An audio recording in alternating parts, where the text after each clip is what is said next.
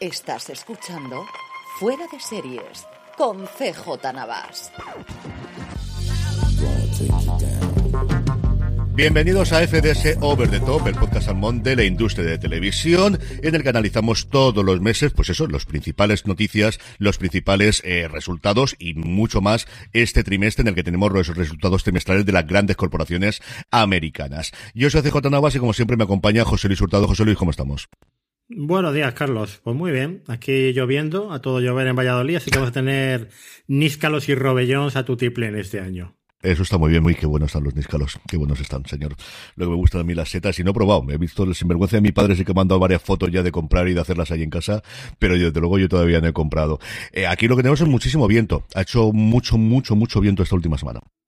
Te digo una cosa, tú lo tienes cerquita, el raco de Tony en Altea, el, el arroz con, con robellones, ¿eh? con níscalos, eso es cosa fina. Al Altea tengo que subir este mes segurísimo, y si no, primero de diciembre, porque tengo que ya empezar a organizar todas las cosas del Festival Series Nostrum, que lo tendremos como siempre en primavera, ya cuarta edición. Madre mía, mi amor, aquí me voy a decir así que iba a hacer cuatro ediciones de un festival de series en Altea. José Luis, vamos primero a comentar todas las cosas que estás eh, sacando desde que hablamos la última vez en www.overthetop.es, tanto en la parte de newsletter como en la parte de los podcasts. Bueno, pues ha habido un par de newsletters, ha habido la verdad bastantes newsletters seguidas eh, la última semana porque pretendía descansar ahora este mes de newsletters, ya hasta final de año que, que vendrán las newsletters resumen y bueno, tenemos desde eh, una muestra gráfica de lo que es la nueva aplicación de Apple TV, eh, que, va a llegar en, el mes de diciembre, hasta una reflexión sobre el coste del streaming en España en los últimos ocho años, con las gráficas de quién ha subido, cuánto ha subido en estos ocho años. Eh, spoiler, Amazon y Apple son las que han pegado una tijera hacia arriba, pero vamos, no una tijera, sino un incremento bestial. Y, la reseña de Blue Lights, ¿no? que es una gran serie también te ha gustado a ti, ¿no? Que acabó la semana pasada y que es una de las series del año, obviamente. Así que todo eso tenemos. Y podcast, eh, mira, la, semana que viene publicamos un over de show sobre Nolly, la serie de Rafael T. Davis, que creo que también nos ha gustado mucho tanto a Juan como a ti. Sí, a mí me entretuvo muchísimo. Me pareció una serie muy entretenida, muy divertida, muy rápida de ver. Son tres episodios y yo creo que ninguno se vaya a por encima de los 45 minutos. Bonham Carter está espectacular y yo quería más. O sea, a mí me hubiese gustado saber mucho más de Noel Gordon antes de, lo que nos cuenta la serie, que es fundamentalmente cuando ya ya es la reina o una de las reinas de los series diarias en el Reino Unido. Luego la comentaremos en las recomendaciones al final.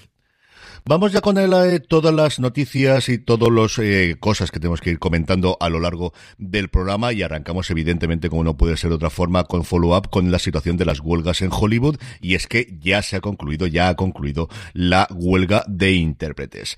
Es cierto que falta todavía el, la ratificación por parte de los más de 160.000 miembros que tiene el sindicato de intérpretes en Estados Unidos, que se supone que no debería haber ningún tipo de problema, aunque es cierto y a mí me ha extrañado que la ratificación del acuerdo por parte de la directiva del sindicato no se ha aprobado por eh, unanimidad, sino que ha habido 14% de los miembros de la directiva que han votado en contra. Una cosa de verdad que yo no esperaba absolutamente nada, sobre todo con el run run que había ahora y eh, lo que se transmitía por todos los medios y todos los podcasts de que llevábamos dos semanas, tres semanas prácticamente de que todo el mundo quería llegar a un acuerdo como fuese entre productoras e intérpretes y volver al trabajo en Hollywood e intentar por un lado salvar en el ámbito de las películas todos los grandes estrenos para el verano del 2024 y en materia de series, evidentemente, salvar la temporada televisiva en Estados Unidos de las cadenas en abierto, que veremos a ver qué ocurre, si pueden volver en febrero o a lo mejor en marzo.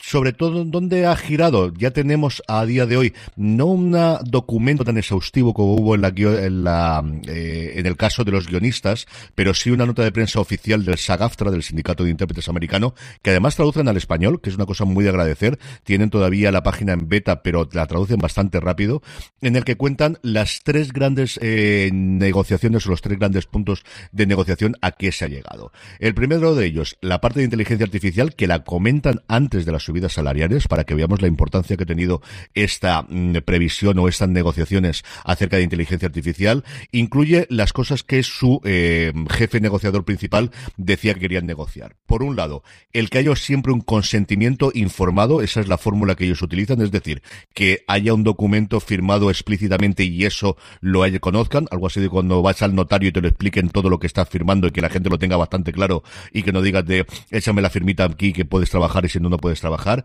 Y luego que haya siempre asociada una compensación, es decir, un pago monetario en la creación y el uso de réplicas digitales de los miembros, estén vivos o estén fallecidos, que una de las movidas que era que ocurría cuando de repente una película quiere utilizar a un actor fallecido y sean sus herederos, o en el caso de que sea un actor famoso hay un estate que genere o una institución que de alguna forma genere todos esos derechos, tanto para el set como la licencia del uso, por ejemplo, si se ceden para realizar videojuegos. En el tema de la subida salarial, han tenido mejores subidas salariales que la parte de los directores y la parte de los guionistas, un 7% si se ratifica el acuerdo, un 4% de aumento en julio del año que viene y lo que provocaría que a partir de julio tuviesen una subida global del 11,28% si eh, consideras el interés compuesto. Luego habría otro aumento del 3,5% a partir de julio del 2025 y luego a renegociar que toca ya porque los acuerdos como son trianuales pero se empieza a contar desde la época desde el momento que venció, ya en el 2026 habría que volver a negociarlo. Luego los salarios de los extras, porque evidentemente en actores tenemos de todo tipo, tenemos de George Clooney y tenemos el camarero 7 que aparece en una serie para una determinada cadena en abierto. Estas sí que van a subir un 11% directamente a partir del 12 de noviembre, que es lo que pedía inicialmente el sindicato. Y luego lo que tenemos es la parte de las compensaciones para streaming, aquí no han dado datos concretos de cuánto van a ser esto. Sabemos que los guionistas lo que ocurrió es aquellas series y películas de éxito, y el éxito se cifraba en un 20% de los suscriptores de una determinada plataforma tendrían que haber visto este producto. Surgía una compensación adicional del 50% del mínimo que se pagaba, que era una decena de miles de dólares aproximadamente en el caso de los guionistas. Aquí evidentemente suele haber mucho más actores que guionistas. No se ha centrado y lo que va va a ocurrir es que ese dinero se va a repartir de dos formas.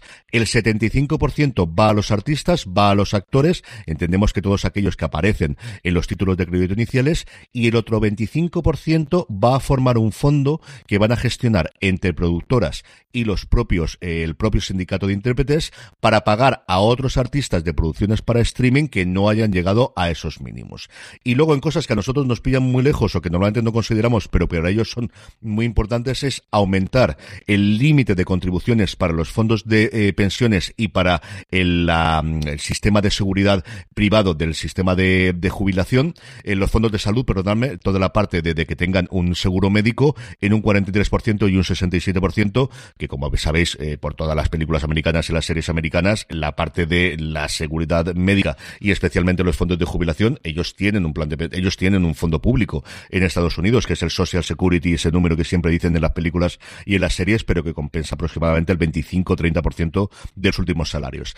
Esos son los acuerdos principales. Falta la ratificación, José Luis, pero parece que Hollywood a partir de ahora se podrá en marcha y hay bofetadas por encontrar estudio, bofetadas por cuadrar las agendas y bofetadas por encontrar nuevos proyectos que veremos cuántos se anuncian en las próximas fechas. Y vamos a tener oleada de anuncios, pero escasez de estrenos probablemente hasta el otoño del año que viene. Porque recordad que hemos tenido prácticamente el año parado en cuanto a producciones. Entonces, es el año que viene cuando notaremos quizás que baje ese ritmo de estrenos. Luego un apunte mm, de un artículo de Bloomberg donde decía que menos del 5% son considerados programas de éxito según estos baremos, con lo cual realmente eh, si van a cobrar por eh, porcentajes sobre los programas de éxito, no todo el mundo va, va, a percibir esos beneficios, ¿no? es, eh, bueno, mm, algo que, que, yo creo que ahí han quedado un poquito por debajo quizás de lo que pretendían. Pero bueno, ¿qué es un programa de éxito? ¿Qué no es un programa de éxito? Tú decías que el 20%, ¿no? Y ahora otra cosa que, otra reflexión. Los directores, no sé yo si se estarán tirando de los pelos, porque fueron los primeros que, que firmaron sin huelga y aquí el que más ha aguantado al final, esto es como en el póker, ¿eh? El que aguanta hasta el final es el que se lleva lo que hay en la mesa, está claro había bastantes pullitas en redes sociales de alguno por ahí en medio los directores, ¿ves cómo aceptaste lo primero que fue? Pero bueno, por otro lado, yo creo que los directores, al final, mira, pues han, han estado trabajando, han podido trabajar en producciones internacionales durante este tiempo y en tres años se renegocia. Y es cierto que la parte de inteligencia artificial, al menos a día de hoy, es a los que menos les afectaba inicialmente. Sí, eso sí, correcto. Vale, otro poquito de follow-up estaba relacionado con Movistar Plus que presentó resultados Hacía, yo creo, 12 años que no había un día del inversor de Telefónica. Eh, y como, oye, como, como, empresa puntera española que es, pues me parecía lógico que, que por fin lo hicieran. Tomando los datos del economista, nos decía que ha perdido 60.000 suscriptores en la televisión de pago. Sigue la caída, aunque es verdad que yo creo que en algún otro medio he leído la matización que en los últimos, exactamente último mes o así, había repuntado, ¿no? O sea, que, que, la curva no era tan a la baja en estas últimas semanas ya. Eh, mil, mil usuarios convergentes menos también, todo respecto a junio del año pasado. Yo creo que la mayor caída habrá sido en los primeros meses de, esta correlación de 12 meses, ¿no? Eh, para frenar esto, para seguir avanzando en suscriptores, pues ahora tenemos la Europa League también. Un partido, el mejor partido cada jornada en ese paquete de 14 euros, que por cierto, desde hace un par de semanas es de 12 euros para los clientes de O2, intentando captar eh, más.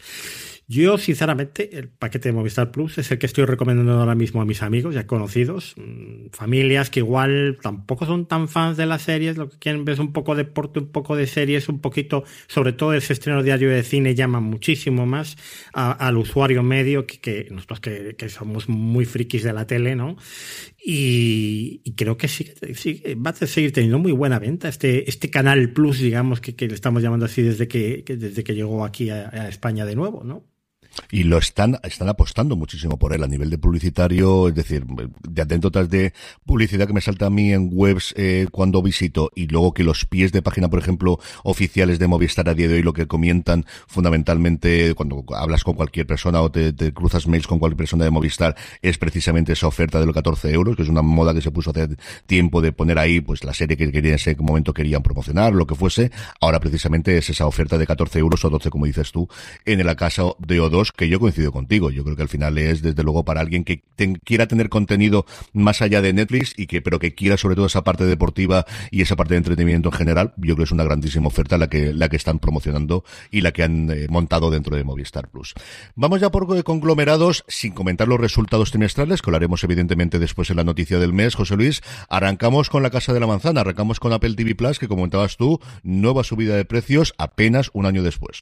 Pues sí, te llevamos ya un incremento del 100% al precio de la suscripción en lo que es básicamente un año, ¿no? Eh, ahora, ¿por qué sube? Bueno, el catálogo de Apple obviamente es eh, cada vez más eh, extenso y con mayor calidad. Eso cualquier serie filo al que se le preguntes lo va a acabar reconociendo. por otro lado, a Apple le interesa y le sigue interesando muchísimo vender Apple One, el paquete convergente, con mm. lo cual subiendo la tele y subiendo menos Apple One intenta llevar a los usuarios hacia ese paquete que es mucho más inmersivo en su ecosistema. Luego podemos entrar en, las preferencias personales de cada uno. Yo creo que comentaba en el último podcast que yo personalmente, que no me interesa Apple Arcade, pues eh, prefiero pagar la suscripción anual de Apple TV y de Apple Music y coger el paquete de almacenamiento en la nube de iCloud que a mí más me interesa, que es un paquete grande, y sale más o menos a ese precio, ¿no? Pero al usuario normal, digamos, que le vamos llamando Apple One, mm, deja, mm, no deja de ser eh, tremendamente atractivo. Y una cosa que me ha sorprendido muchísimo, Carlos, yo no sé si, si me estoy equivocando, pero veo a Apple facilitando muchísimo el compartir Apple One entre desconocidos. Ahora, pudiendo ocultarse la tarjeta de crédito, eh, eh, promocionándolo en la, propia página web con cinco de, personas ya no habla de cinco familiares o cinco miembros de la familia. Eh, ¿Llegará un momento que igual vuelva a poner una restricción más clara? No lo sé, pero de momento este es el Office Sharing a Password de Netflix made in Apple. Y mucha gente está contratando Apple One y, compartiendo los gastos entre, entre seis personas, creo, ¿no? Que es, es, lo que... Seis. Seis, es cierto que yo es algo que ni siquiera eh, no había mirado ni planteado porque como tengo, pues eso, solamente aquí somos cuatro y luego además tengo mi suegra en el paquete, pues la verdad es que no es una cosa que había. A mí me tiraba para atrás la parte de la tarjeta de crédito por un lado y sobre todo la parte del buscar. Es, yo creo que lo puede escapar a día de hoy, pero por defecto lo que te permite la familia es que en el buscar y la localización la tengas controlada. Es que tú y yo, que, llevamos siguiendo Apple muchos años, pero realmente quizás se nos había escapado este dato. Me mm. a mí me lo comentaron nuestros oyentes. Eh, ¿La tarjeta ahora es, eh, eh, es, independiente? O sea, ya no hace el cabeza de familia el pago de todo. Y el buscar y etcétera es también desactivable completamente. Es decir, han dado todas las facilidades para que tú te puedas meter en, foro coches, elegir cinco personas y, y, compartirlo, ¿no? Mm, bueno, pues esto es lo que hay. El otro rumor que se desprende de esta subida es que, obviamente, si Apple quiere meter un servicio con anuncios, necesitaba un precio un poco más alto de la suscripción estándar, ¿no? ¿Cómo va a llegar ese servicio con anuncios? Pues lo veremos en 2024. Mm, ¿Será como Amazon? Pague usted si no quiere los anuncios y son por defecto. ¿Será como Netflix? Una suscripción más barata a mitad de precio. ¿Será anuncios quieras o no por cachavas?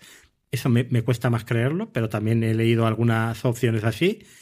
Bueno, pues de momento Apple está dando ya un buen lavado de cara a su aplicación eh, hub, digamos, de, servicios de, streaming en tvOS 17.2, que luego será la que aparezca en iPad y iPhone, con una interfaz, por cierto, muy preparada ya para las Vision Pro. O sea que es que en Cupertino tiene siempre la vista cinco años más adelante. Es que lo tenemos ya. O sea, la Vision Pro teóricamente se tiene que empezar a vender a principios del año que viene. Esta misma semana ha habido varios periodistas americanos, hasta donde yo tengo conocimiento. Estuve escuchando ayer a Gruber porque se levantaba el embargo el viernes a las 7 de la tarde, hora española, en el que le mostraron el cómo se podía grabar vídeo para verlo en Vision Pro con la nueva actualización que va a ser con el iPhone dentro de nada. Es decir, que ya empieza la maquinaria de venta y, hay varios rumores y varios de, mm, eh, artículos acerca de cómo se van a vender en las tiendas físicas físicas en las Apple Store la Vision Pro y el proceso que va a tener, muy similar al que inicialmente tuvo en su momento el Apple Watch, de venga usted aquí, pruébeselo, porque además aquí si necesitas lentillas especiales te las tienen que poner, el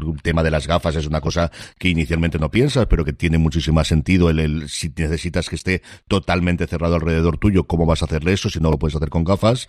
A ver, eh, parece que febrero marzo entiendo que inicialmente en Estados Unidos y luego cómo se hace esto internacionalmente.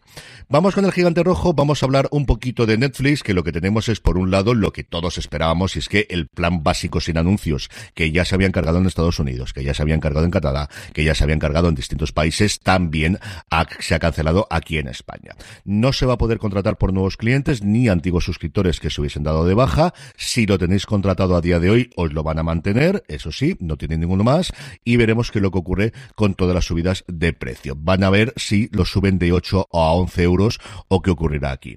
Eh, esta situación, o qué es lo que tenemos aquí, volverá a subir las tarifas en España eh, dentro de poco, porque ya lo han hecho en Estados Unidos, ya lo han hecho en Francia y lo han hecho en Reino Unido. Y lo normal es que nosotros, poquito a poco, vayamos también a esa tendencia, José Luis, como tú analizabas en ese artículo que colgaste recientemente en overthetop.es. Sí, eh, el plan con anuncios se quedaría en los cinco y medio. En Francia creo que está en seis, pero creo que ya estaba en seis, ¿no? También. Mm, sí, yo creo que estaba en ellos ya previamente. Eh, el estándar subiría 50 céntimos, que es algo menos de lo que suele subir cada dos años, porque yo, yo decía que era una escalera perfecta la subida de precios mm. de Netflix. Cada dos años subía un euro el, el plan estándar, dos euros el premium. Aquí vuelve a subir el premium y se coloca ya en 20. Y el estándar en vez de 14 se queda en 13 y medio.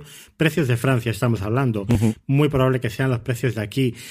¿Por qué aquí no lo está haciendo tan de seguido? Yo creo que andan un poquito con pies de plomo después de que la compartición de cuentas aquí sí que ha habido un montón de bajas eh, respecto a otros países. De todas maneras, yo no dejo de quitarme el sombrero con Netflix.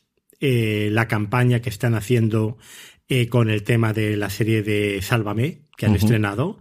Eh, yo ayer creo que posteaba el tutorial para hacerse suscriptor de Netflix dirigido a personas mayores eh, seguidoras de Sálvame explicado por, por los personajes de la serie Belén Esteban y compañía.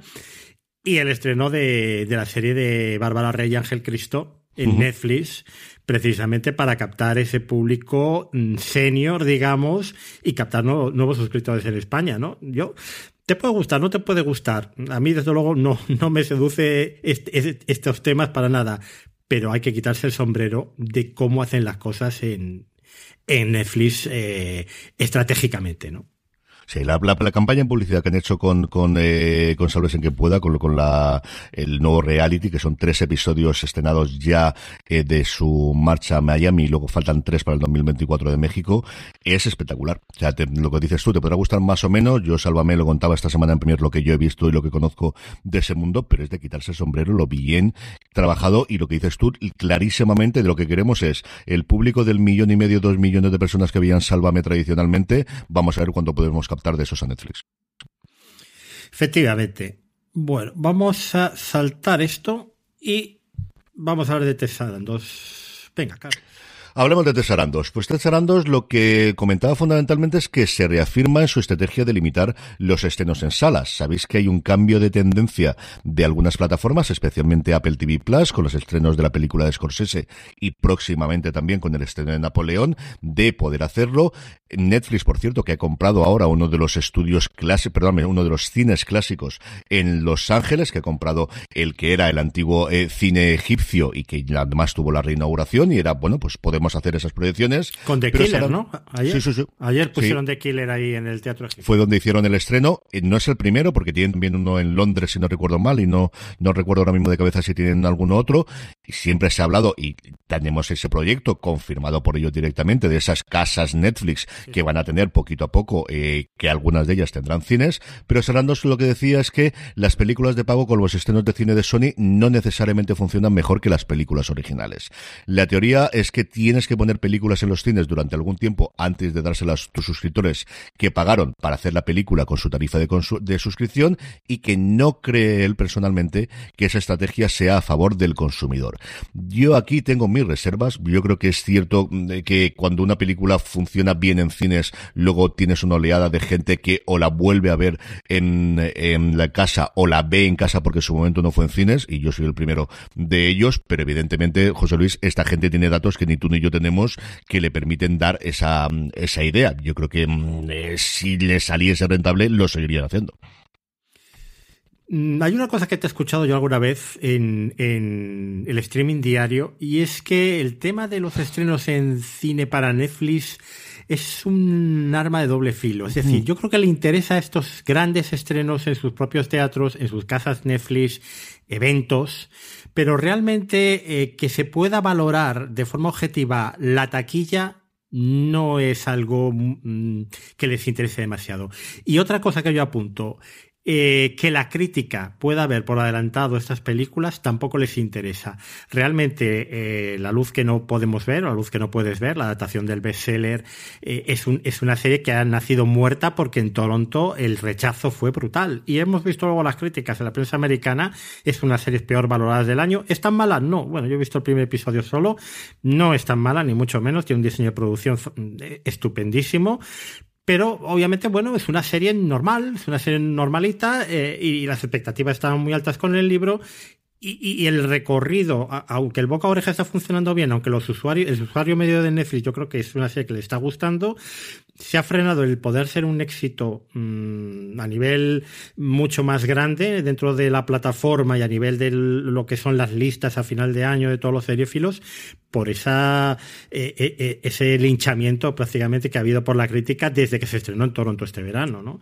De eso sí, pero luego mira los números y estaba en el top 10 de, estaba en el primer puesto del top 10 de, de esta semana. Sí, porque al, usuario le está gustando, al usuario medio, pero realmente eh, es algo que no le beneficia en nada llevar la, serie a Toronto, por ejemplo, ¿no?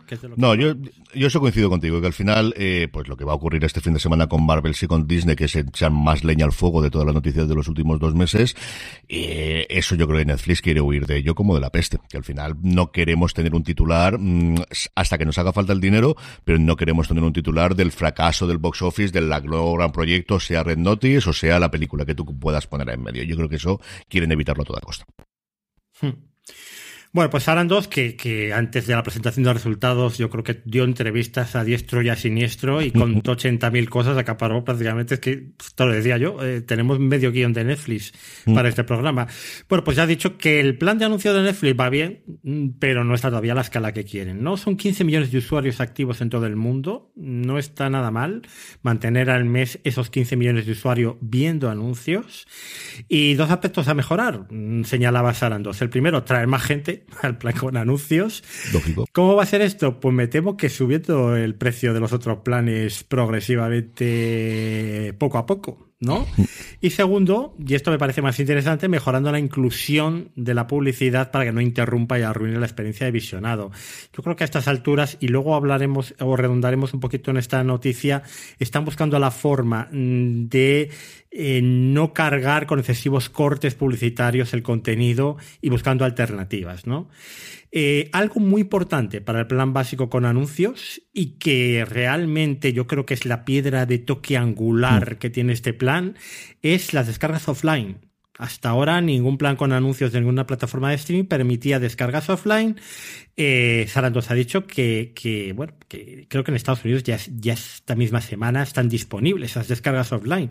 No he podido comprobarlo en España. Fíjate que he estado haciendo un llamamiento en los últimos días a nuestros oyentes a ver si, si me confirmaban si ya podían descargar offline o no. No he conseguido enterarme si en España está disponible esto, esto de las descargas offline con el plan de anuncios ya. Eh, los que nos estáis escuchando, si tenéis el plan con anuncios, por favor, en los comentarios respondernos para que, para que sepamos si de momento solo es en Estados Unidos o ya se ha extendido al, resto de países. Sí, yo creo que al final es una cosa técnica, ocurre con los podcasts, es decir, ahora que tenemos muchísima publicidad en los podcasts que se inserta eh, automáticamente y la descarga se inserta el propio anuncio. Otra cosa es cómo lo vendan ellos a los medios, pero ahora José Luis nos contará de las distintas fórmulas que están intentando eh, implementar para, para eh, pues eso, para el, eh, su gran vector de crecimiento de ingresos en los próximos años más allá de los suscriptores. Otra cosa que Sarandos también ha comentado es el tema de la transparencia, un tema que yo creo que interesa muchísimo más a los periodistas, especialmente los americanos, que al común de los mortales, pero al final, pues evidentemente tiene que hablar de él. ¿Qué es lo que ha dicho Sarandos? Que pronto va a ser mucho más común que los datos de transmisión sean totalmente transparentes, quiera decir eso lo que quiera decir, al igual que métricas como la taquilla, las calificaciones de televisión y las listas de Billboard, es decir, lo que yo yo creo que el propugna es que al final haya una medición externa. Es cierto que en Estados Unidos ya hay un estándar que es el de Nielsen para streaming. Se hace a mes vencido, pero salen todos los medios de comunicación americanos en torno al jueves, viernes, que es cuando se hace la nueva oleada. Y yo creo que poco a poco iremos en esa línea de seguirán guardándose muchos datos internos, por ejemplo, en el acuerdo tanto con el sindicato de guionistas como el, el sindicato de intérpretes para medir esa compensación extra por resultados. Creo que en el de guionistas que lo dijeron eran cuatro personas dentro del sindicato firmando un convenio de, de confidencialidad, las únicas que van a poder ver los datos y solo van a poder dar los datos agregados a sus usuarios pero creo que sí que poquito a poco esa necesidad de tener esa eh, conservación de los datos, al menos de los números globales, ellos mismos sacan ya el top 10, cada día se va a diferenciar más. Eso sí, se guardarán siempre algunos de los eh, números que ellos necesiten para, para su negocio hacia adelante, José Luis. Bueno, ¿y cuáles son las vías que quiere explorar Netflix, ¿no? Para aumentar la publicidad en ese plan con anuncios, que al final se va a convertir en el plan estándar que tenga la mayor parte de sus suscriptores, poco a poco. Bueno, en primer lugar, los, el patrocinio directo de títulos. Este mecenazgo cultural o patrocinio cultural que a veces vemos también en televisión española de eh, esta empresa te ofrece esta serie o te ofrece este programa, ¿no? Esto en Estados Unidos ya ha empezado, se va a expandir en 2024 al resto del mundo, y es que Frito Lay Smart Food, la compañía pues, que hace las leyes o los fritos que todos conocemos, fue el patrocinador principal, el primero en la historia de Netflix al patrocinar la el Office Blind, ¿no? Eh, aparte de eso, mm, Deportes en vivo. Bueno, pues Netflix sabemos que no tiene derechos deportivos, pero el 14 de noviembre se va a celebrar la Copa Netflix, primer torneo eh, en vivo de la compañía, que yo no sé exactamente qué es esto de la Copa Netflix. Igual estás tú más. Yo te lo cuento.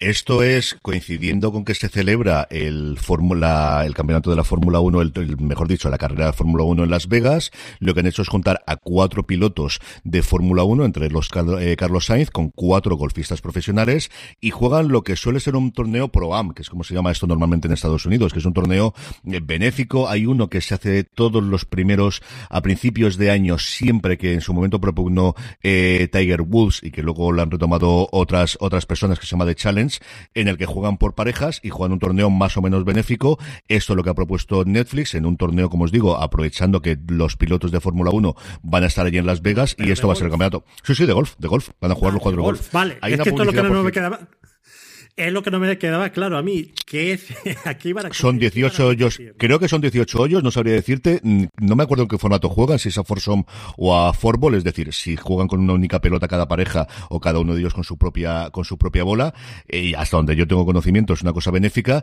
Y lo que está muy chula es la publicidad que han sacado para anunciarlo porque juegan salen los eh, las ocho personas como si fuese un programa de reality de citas y es muy divertido. A mí me gustó mucho la promoción que hicieron. Bueno, pues dos millones de dólares cuesta patrocinar o ser uno de los patrocinadores de la Copa Netflix. Y T-Mobile y Nespresso ya han pagado eso por caja. Es que son unos genios, tío. Son unos absolutos genios. Sacan dinero mm, después del bajón ese que tuvieron. Y algo que, que, a mí mm, me parece, bueno, me gusta bastante menos, la tercera expansión publicitaria que están estudiando sería un producto que provisionalmente lo han llamado Pinch, que es algo así como un 3x4 del Carrefour. Es decir, usted ve seguidos tres episodios con anuncios y el cuarto se lo damos sin anuncios.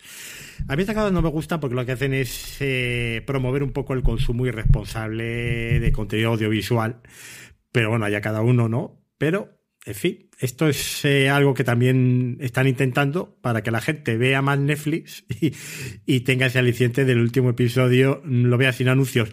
¿Se lo han inventado Netflix? No esto ya está inventado.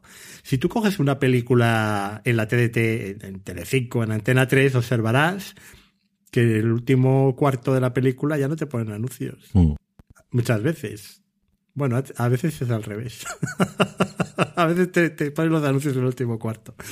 En fin, bueno, pues todo esto es lo que está estudiando Netflix para, eh, bueno, incrementar en la cantidad de publicidad porque básicamente Netflix se va a financiar a partir de ahora de la publicidad. Si no os quedaba claro, aquí tenéis una muestra estupenda de ello. Y lo último que comentaron es eh, la política de pago a los altos directivos en Netflix. Aquí tienen que hacerlo obligatoriamente porque fue una cosa que no se aprobó en la Junta de Accionistas, el modelo que tenía. Aquí, ¿qué es lo que ocurre? Pues que tradicionalmente a los altos directores de las grandes compañías americanas se les ha pagado muchísimo en stock options. Han tenido un salario que para el común de los mortales es muy alto, de millones de dólares, pero realmente donde esta gente ha ganado muchísimo dinero, pues que le permite, por ejemplo, a Balmer comprar los Clippers en Los Ángeles, ha sido siempre a partir de opciones de sobraciones con la idea de si haces bien tu trabajo vas a conseguir subir el precio de la acción que beneficia a todos los accionistas y entonces ganarás mucho más dinero. Si no haces bien tu trabajo y la acción cae, pues no tendrás tanto dinero. Netflix era un rara avis en este sentido porque ganaban mucho dinero fijo los directores, al menos nuevamente, mucho dinero para lo que se estila, en torno a 20, 30 millones de dólares y lo que parece que ahora va a ocurrir es bajar eso nuevamente a 2, 3, 4, 5 millones de dólares, una barbaridad de dinero cuando pensamos normalmente, pero en la línea que habitualmente tengan, en la línea que habitualmente se paga a la gente que tiene esta responsabilidad y que luego la gran mayoría del dinero venga si consiguen que la acción, que ha pegado muchísimos bandazos desde luego los últimos tiempos, vaya subiendo. Eso, como os digo, es fundamentalmente los cambios que desde luego a nosotros nos va a afectar, van bien poco, José Luis. Bueno, no sé, yo estoy empezando a pensar en comprar acciones de Netflix en vez de suscribirme. Pero bueno. Bien, vamos con Warner, porque será en primavera cuando Max aterrice finalmente en España y sustituya a HBO Max, eh, con el ya previsto plan con anuncios y, claro, subida de tarifas. Esto es inequívoco. Así lo anunciaron en el Midpoint de Cannes hace algunos, eh, algunas semanas ya, pues algunos de los responsables. Y hablaban pues de que los países nórdicos, los Países Bajos, España, Portugal, Europa Central y del Este, que ya cuentan con HBO Max, pues eh, tendrán eh, acceso a, al servicio renombrado en primavera, ¿no? Luego habrá una segunda ola donde estarán pues Francia, Bélgica, que no tienen de momento HBO Max. Y lo más importante de este anuncio para mí fue algo que veníamos Carlos y yo barruntando, mm, que era si Max iba a transmitir eventos deportivos ya en Estados Unidos en vivo dentro de la propia aplicación ¿Cómo lo harían en Europa? Pues lo confirmaron. Serán Eurosport. Tendremos los canales lineales de Eurosport que ya están en algunas plataformas como Dazón o en Telefónica. Pues eso, los derechos de Eurosport que los vamos a tener en canales lineales, como ya estaremos viendo en Dazón. ¿Qué derechos tienen? Bueno, lo, hemos contado en varios programas, pero ya sabéis, en Gran Slam, en tenis, tienen el Open de Australia, tienen también Roland Garros, tienen muchísimas pruebas ciclistas, y será un aliciente más en Max tener estos canales lineales y seguramente el mismo contenido bajo demanda, ¿no? Así que Max apuesta por el deporte también en Europa. Totalmente. Y luego lo curiosísimo que hemos tenido de Warner eh, Media Discovery en el último mes es que el gran escándalo no lo ha protagonizado David Zaslav, sino Casey Blois, el jefe de contenido de HBO, que de repente salió una noticia en el Rolling Stone diciendo que había alentado en la época dura de la pandemia y del confinamiento especialmente, eso sí es cierto, el crear desde HBO cuentas falsas para criticar a periodistas que habían sacado malas críticas de sus series. Una cosa de decir, no puede ser verdad a lo Bartomeu. Es, completamente. totalmente. Lo primero que pensé yo fue, madre mía de mi alma, ¿qué necesidad tenía eh, además, se dio el caso de que eso salió un lunes, martes en Rolling Stone y el viernes Casey Blois se enfrentaba a todos los periodistas concentrados en Nueva York para presentarles cómo iba a ir HBO en lo que faltaba de año y principios del año que viene. Vieron, por ejemplo, un avance, un primer tráiler que no se ha hecho público de La Casa del Dragón, que nos llegará el año que viene y varias cosas más.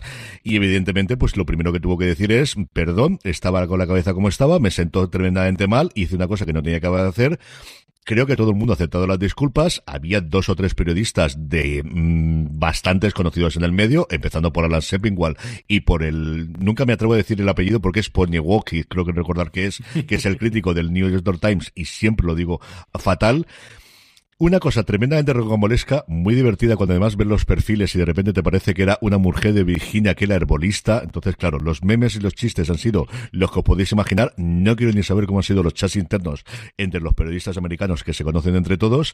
Y una cosa que, yo creo a David Zaslav, oye, le ha tenido que conversar de, mira, durante una semana al menos esta gente no habla de mí y habla solamente de este follón que ha montado Kissy Blois. Madre mía, qué cosa más, más extraña y más rara. Ya te digo. Bueno, en fin, vamos a cambiar el tercio y vamos a hablar de Walt Disney porque una de las noticias del año, eh, pues ya tenemos confirmación y es que finalmente Disney comprará Hulu, el mínimo establecido 8.600 millones de dólares. Pero esto no es tan así, ahora lo veremos. Bueno, el miércoles de la semana pasada mm, supimos que por fin se iba a quedar con el 33% de Hulu, propiedad de NBC Universal, ¿no?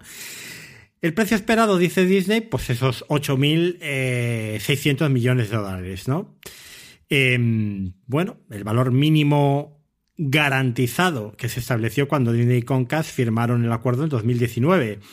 Pero ¿qué pasa? En, septiembre ya habíamos escuchado a Brian Roberts, el CEO de Comcast, decir, bueno, es que eso fue una valoración mínima inicial, eso era una hipótesis, el precio final es mucho más alto, claro. Esto es la negociación del Wallapop, básicamente. Eh, ¿Qué va a pasar? Pues al final va a haber una valoración imparcial externa, determinarán el valor razonable del capital de Hulu, que yo creo que es más de ese dinero inicial. Y en última instancia, pues si el valor supera el valor mínimo, pues tendrá Disney que pagar la diferencia entre valor razonable y el valor mínimo garantizado de los 8.600 millones de dólares.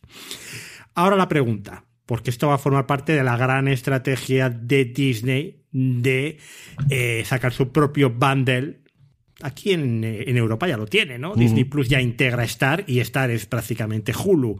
Cambiaremos el azulejito probablemente de Star por el de Hulu. Pero en Estados Unidos Hulu es una cosa bastante más tocha de lo que es ese azulejito aquí en Europa. Y él ha prometido sacar una aplicación combinada, ¿no? Luego también está SPN por ahí y creo que tú pagas el bundle ya con las tres aplicaciones. Sí, yo tengo los tres. Veremos a ver si acaban integrándolo todo en una o simplemente Disney Plus. Yo creo que Disney Plus y Hulu sí es más factible que las metan en un bundle. Aún así hay un pifostio ahí de, de canales lineales y de contenido externo que a ver cómo lo gestionan. Pero lo que más me, interesa es saber de dónde va a sacar ayer la pasta, ¿no? Mm, seguimos con los rumores de que se van a deshacer de todos los canales lineales, de que vendan National Geographic, la ABC, la cadena network tradicional americana. No tengo tan claro yo Disney Channel, Disney Junior, Disney XD, porque si lo venden, ¿qué hacen? ¿Lo vacían de contenido? ¿Lo venden eso como una cáscara? No tiene ningún sentido. ¿Venderán el negocio en la India? Completo, ahora que han perdido el cricket y la gente abandona la plataforma.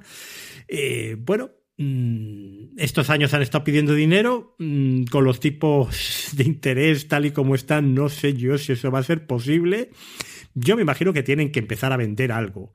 Luego, si quieres, hablamos también del tema vender series a Netflix, que creo que lo tenemos más adelante en el guion. Mm.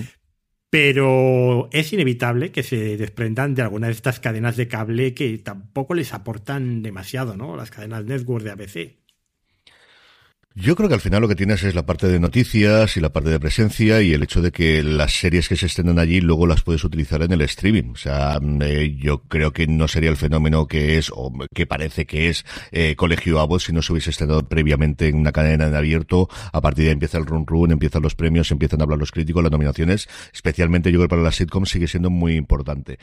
Lo de la India lo veo bastante más factible después de perder el cricket. Es cierto que es pegarte de repente un golpe, luego hablaremos de los números de casi 40 millones de abonados, pero 40 millones de abonados que aportan muy poco dinero eh, puntualmente y ya has perdido 12 millones y medio en este último trimestre. Entonces yo creo eso bastante más factible. Y el problema es lo de la deuda. Es decir, a día de hoy no se va a aceptar que de repente metas 9, 10, 12, 15 mil millones de deuda, aunque sea para comprar la Hulu que mm, como comentas tú, el problema es qué va a ser Hulu cuando tienes el 100%, porque va a seguir vendiéndole NBC todos sus productos a Hulu, porque de las series más vistas actualmente en Hulu, cuando miras lo que conocemos externo, que son los top 10 suyos y lo de Nielsen, hay muchísimos procedimentales de NBC, que es lo que al final la gente ve en la plataforma de streaming igual que en Netflix, de veo mi serie y aquí veo pues las más franquicias de FBI, o veo las franquicias de, de Ley y Orden, o cosas similares, o las comedias de NBC. Es cierto que tienen también ese Hulu TV de, en directo, que hace la competencia YouTube TV y que tienen bastantes abonados por ahí, pero al final, si van a trasladarlo todo a Disney Plus, estás pagando por 50 millones de abonados, que no deja de ser ninguna tontería, a ver si los puedes trasladar, y por un nombre que fuera de Estados Unidos no existe. Eso es una cosa complicada para ellos. El otro negocio donde se está metiendo Disney, muy tarde para las opiniones de todos los medios americanos que yo escucho, especialmente de Ringer, y Bill Simmons sabe muchísimo sobre este tema, es el mundo de las apuestas deportivas. El tema de las apuestas en ESPN y en ABC y en, Disney en general era mm, anatema, era una cosa que siempre se ocultaba. Bill Simmons en varios de los podcasts comenta cómo él tenía verdaderos problemas cuando hacía la columna más leída en la página web de ESPN para poner cualquier cosa de apuestas en Las Vegas, que se lo tiraban para atrás muchísimas veces. Y se ha llegado en un momento en el que ya hay dos o tres colosos en Estados Unidos, eh, hay dos fundamentalmente que patrocinan la gran mayoría de los programas y de los podcasts y de los canales de YouTube deportivos en Estados Unidos, o es eh, FanDrafts, o es, eh, o es FanDuel o es DraftKings, son las dos principales casas de apuestas deportivas. Así que Disney, que ha decidido entrar ahora, ha tenido que entrar de la mano de un, de un tercero, más pequeñito de los que había anteriormente, que no recuerdo el nombre ahora mismo, va a tener varios miles de millones que le han prometido que le van a pagar. Yo los dineros siempre de las apuestas es una cosa que se me escapa, las inversiones y cuando se mueve, entiendo que es muchísimo, es complicado y falta ver cómo le integran en sus promociones, si van a poner las propias apuestas dentro de las de las retransmisiones deportivas, que es algo que ya se hace cada vez más en determinadas retransmisiones eh, deportivas y luego una nueva aplicación, pero como os digo, una cosa que ellos siempre negaron que iban a hacer es cierto que han cambiado mucho el panorama, especialmente legislativo en Estados Unidos, permitiendo que la gran mayoría de los estados, que son los que lo han tenido que votar, se permita el juego legalizado. Hasta, antes, hasta hace cuestión de cinco años solamente era legal, como sabéis, en Las Vegas y en determinados lugares y luego los propios casinos pero es por donde va todo. O sea, lo tuvimos aquí en España hace un tiempo, luego el Ministerio de Consumo le, metió mano a todo el tema de los patrocinios y esa misma locura y esa misma eh, jungla que vimos aquí en España en el deporte o en el fútbol de las apuestas por arriba, por abajo, por la izquierda y la derecha, es lo que a día de hoy está ocurriendo en Estados Unidos, José Luis.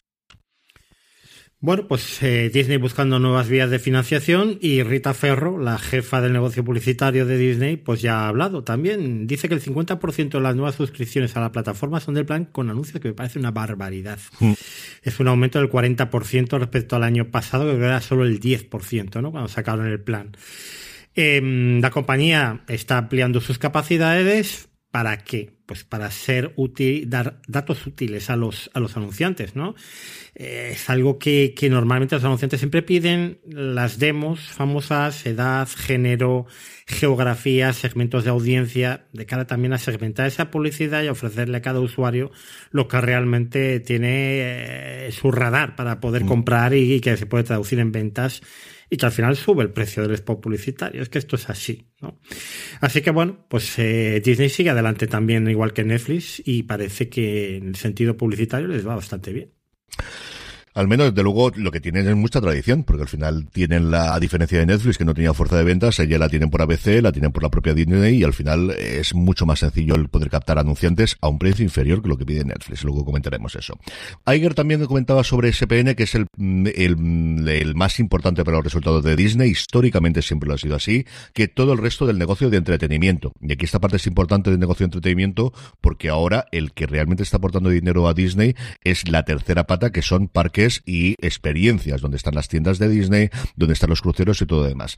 Ahora sí, los beneficios han caído. La nueva división de deportes, que engloba SPN, no solo tiene SPN, pero engloba SPN, tuvo unos ingresos de 13.200 millones, con ganancias de 1.500 millones de dólares en los primeros nueve meses del año 2023. Para que se hagáis una idea, hace cuatro o cinco años antes de la pandemia, siempre se calculaba, porque no había datos concretos, que SPN aportaba unos 3.000, 3.500 millones de beneficio todos los años. Y ahora junto con todo el resto de la parte deportiva, está prácticamente a la mitad de los nueve primeros meses. Súmale 500 millones más a lo que vamos y es una caída del 30% aproximadamente de lo que ocurrió hace 4 o 5 años.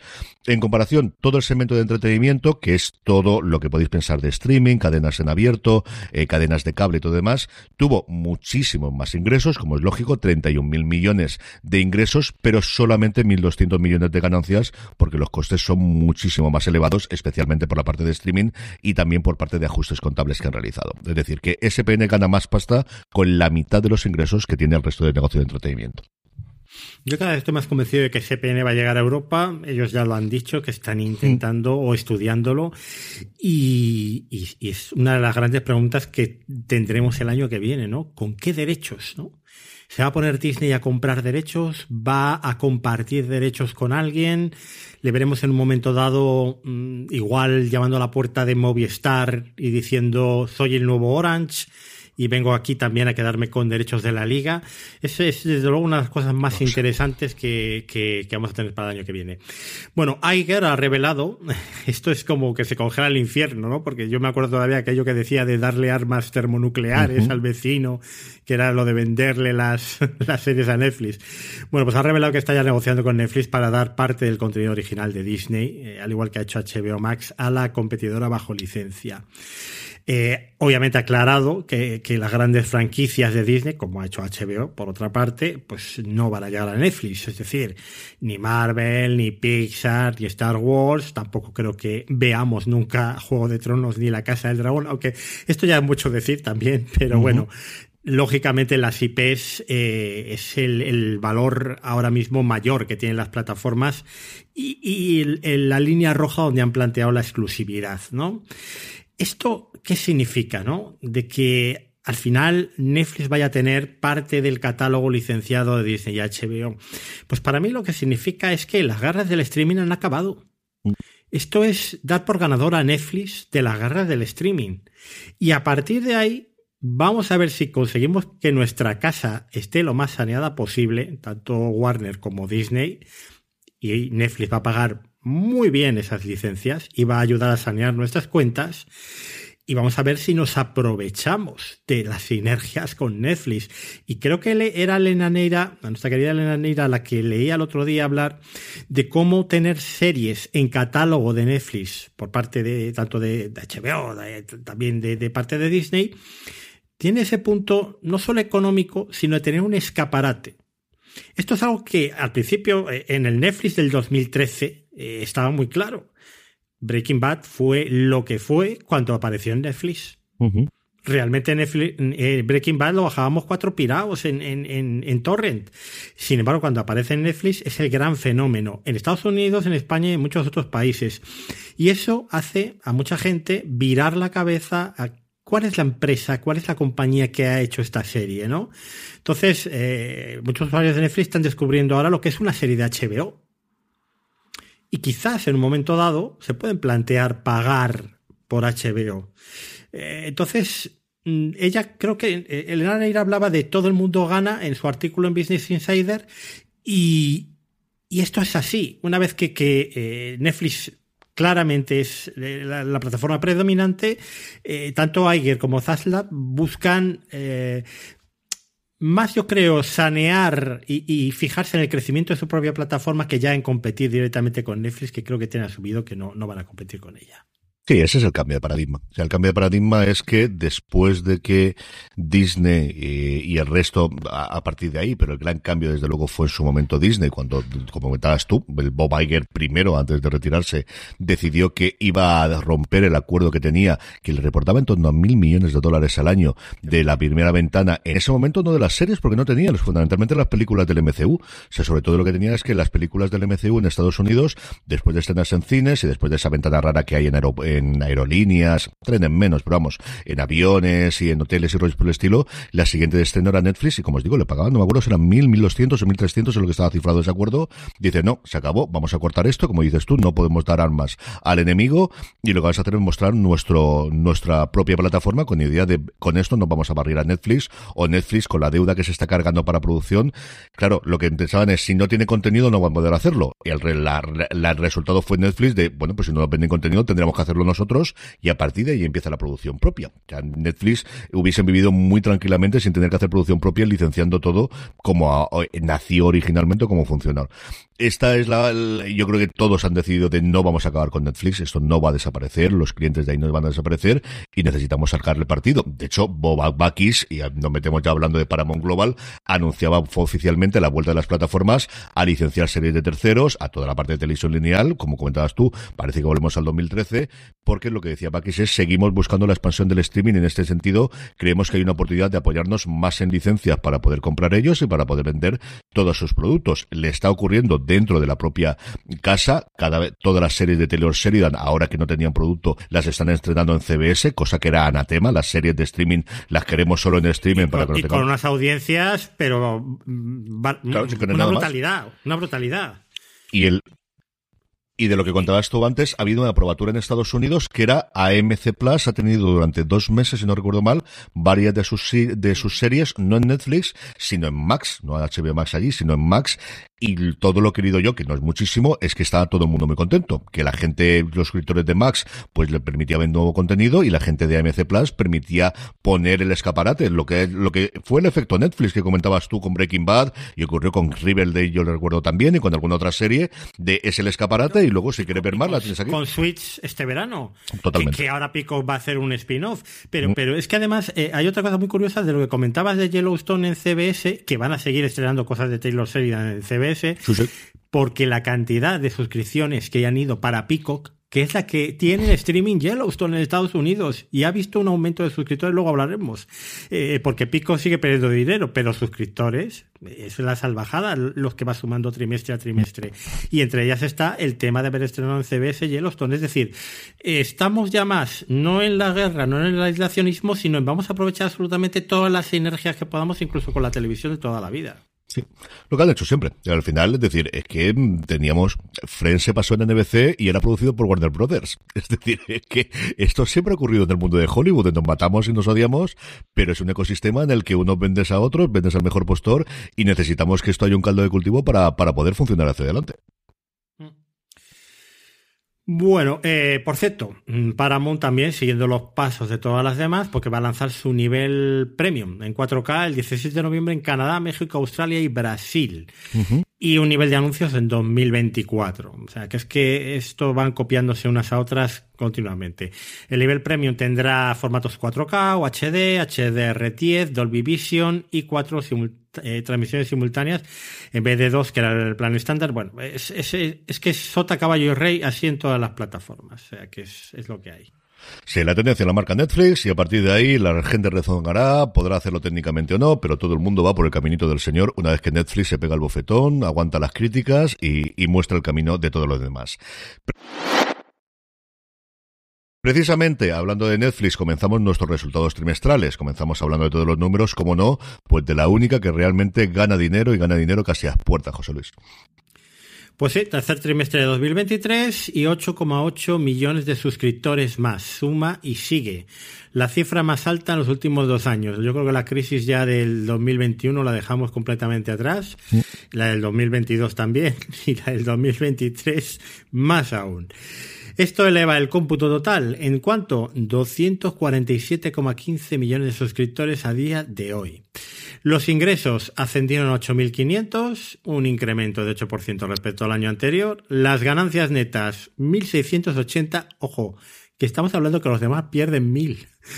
Estos ganan 1680, que es más de lo que ganaron en 2022 en comparación en ese trimestre que fueron 1.400.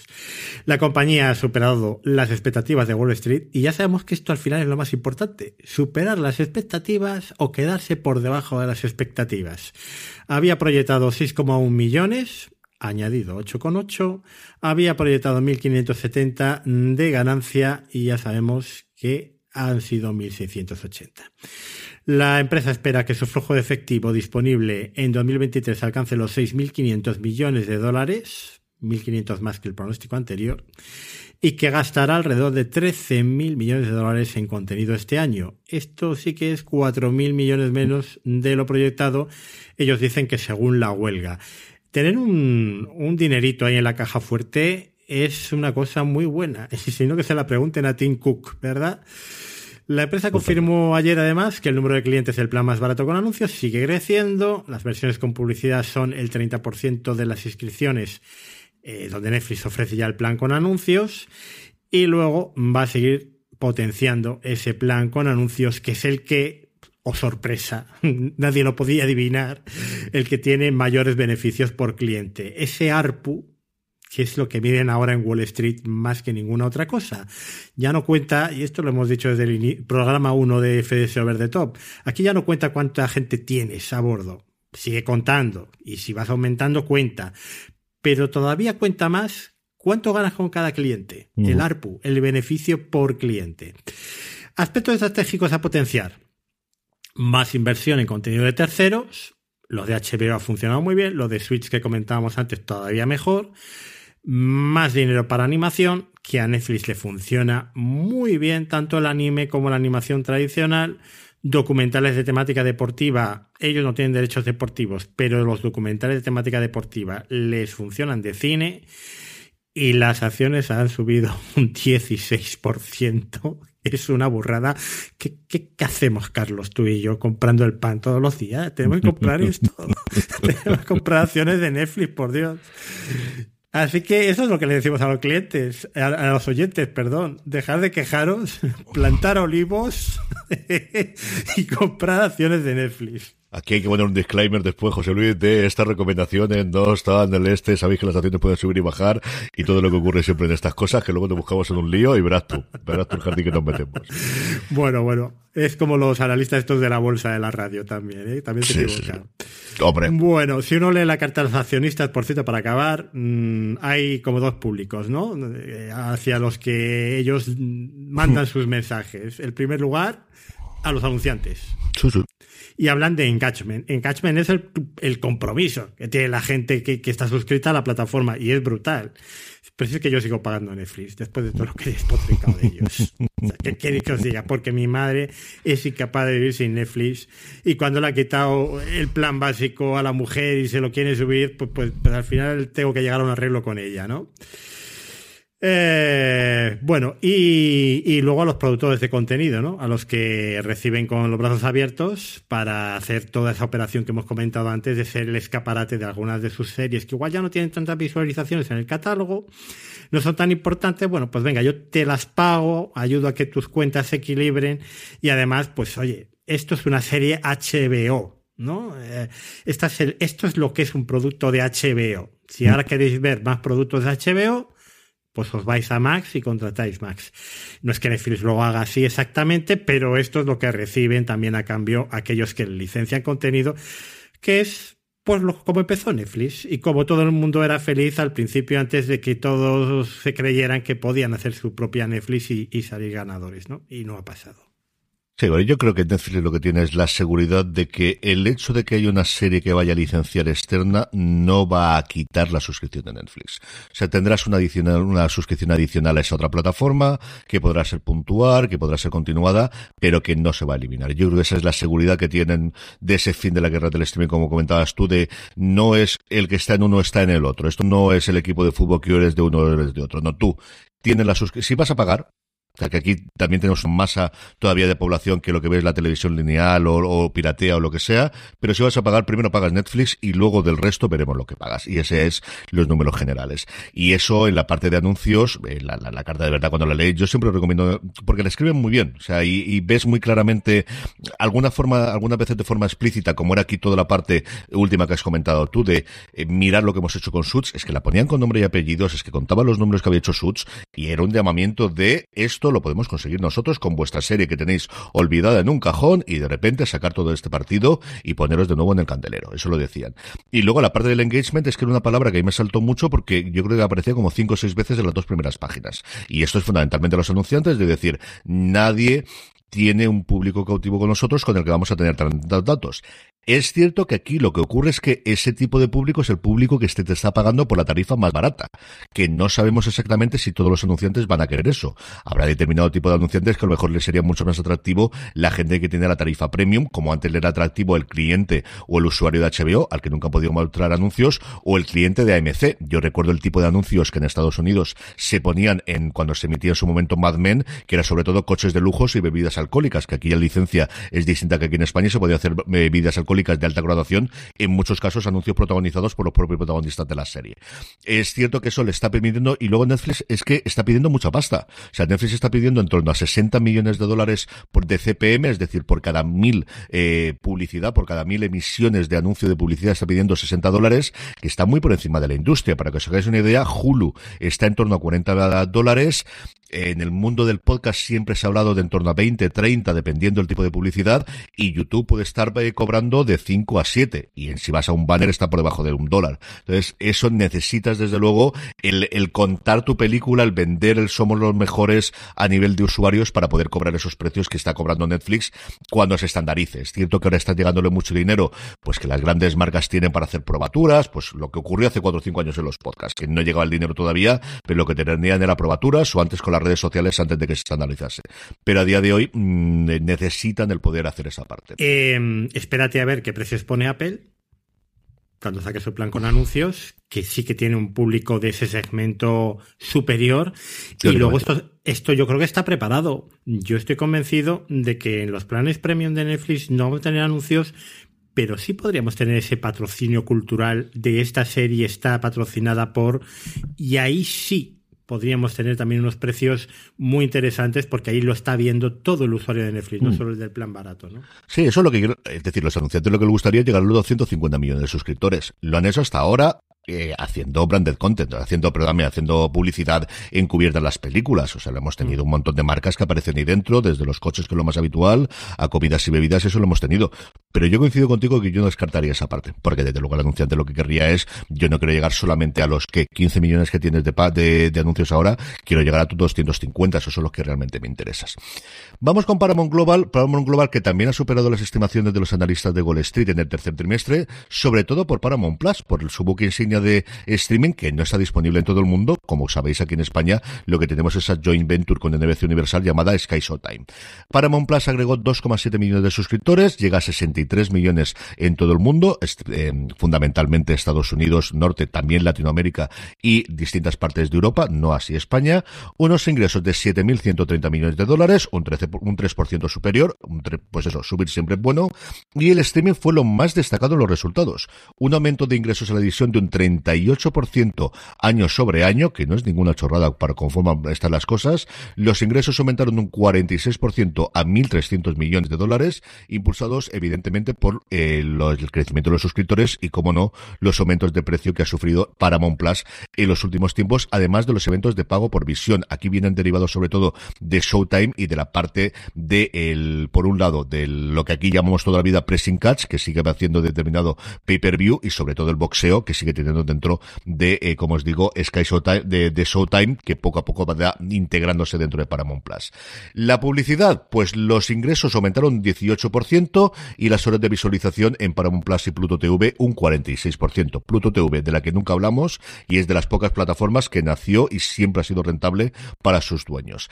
Aquí es cierto que siguen los rumores de una posible venta, que Paramount Plus siempre es la que está ahí en tierra de nadie de que se podría vender ahora que ya está todo unificada y principalmente precisamente esa unificación parece que es el principal problema que podía tener Paramount Global. Y es que Sari Redstone, la heredera, después de todos los problemas de la herencia de su padre, por lo que yo he podido leer, parece que quiere vender toda la compañía conjunta y eso es Paramount Plus, pero es CBS, es CBS News, es toda la parte del deporte en Estados Unidos, es la parte que tienen de publicidad internacional y parece que, hombre, el mundo del streaming o Paramount Plus podría ser atractivo para combinarlo con otro y añadir suscriptores, pero nadie quiere todos esos negocios paralelos que tiene a día de hoy Paramount y es complicado. Dicho eso, desde luego es la más, la que más suena cuando ves o cuando escuchas podcasts americanos eh, para una posible fusión, una posible compra en los próximos dos, tres, cuatro años, José Luis. Yo creo que es inevitable que la tengan que partir para vender como por otra parte ha hecho Lionsgate con Stars, ¿no? Eh, en conjunto era más complicado de colocar, por separado es mucho más fácil de, vender. Pero bueno, lo veremos. Y su socio en Europa, por lo menos Concast, también alcanzó o, presentó eh, resultados. Peacock alcanzó 28 millones de suscriptores después de añadir 4 millones de suscriptores más en este trimestre. Perdió menos dinero del previsto, solo 565. Bueno, esto ya sabéis. El solo ese maravilloso. Ese solo siempre es el que marca. El que marca es el solo. Eh, eh, es que, a ver, perdió 614 en el, en el año anterior. O sea que ya vamos perdiendo. ¿Esto cuántos son? 35, 49 millones de dólares menos. Con esto tú y yo nos compramos una buena casa, pero no buenas casas. Sí, sí, voy a decirte yo, la de verano, la del mes de noviembre, la del o como la... nieve. Sí, sí. Sí, efectivamente. Bueno, el conglomerado ha señalado también eh, que, que iba a tener un máximo este año de 3.000 millones de dólares, que cuando le dijeron nosotros nos quedamos bastante con la cara de, de la, la señorita de Aviñón, se nos quedó esa cara. Pero ahora dicen que solo van a perder 2.800. son 200 menos. En fin, eh, los chicos, oye, están ahorrando. Hay que felicitarles ante todo. Los ingresos ascendieron a 840, que es un 64% más que el año anterior. Y esto es como las elecciones al final, ¿no? Que todo el mundo ha ganado. Pues estos no se consuelan porque no quieren. Pues hemos perdido menos de lo que pensábamos. Pues estupendo.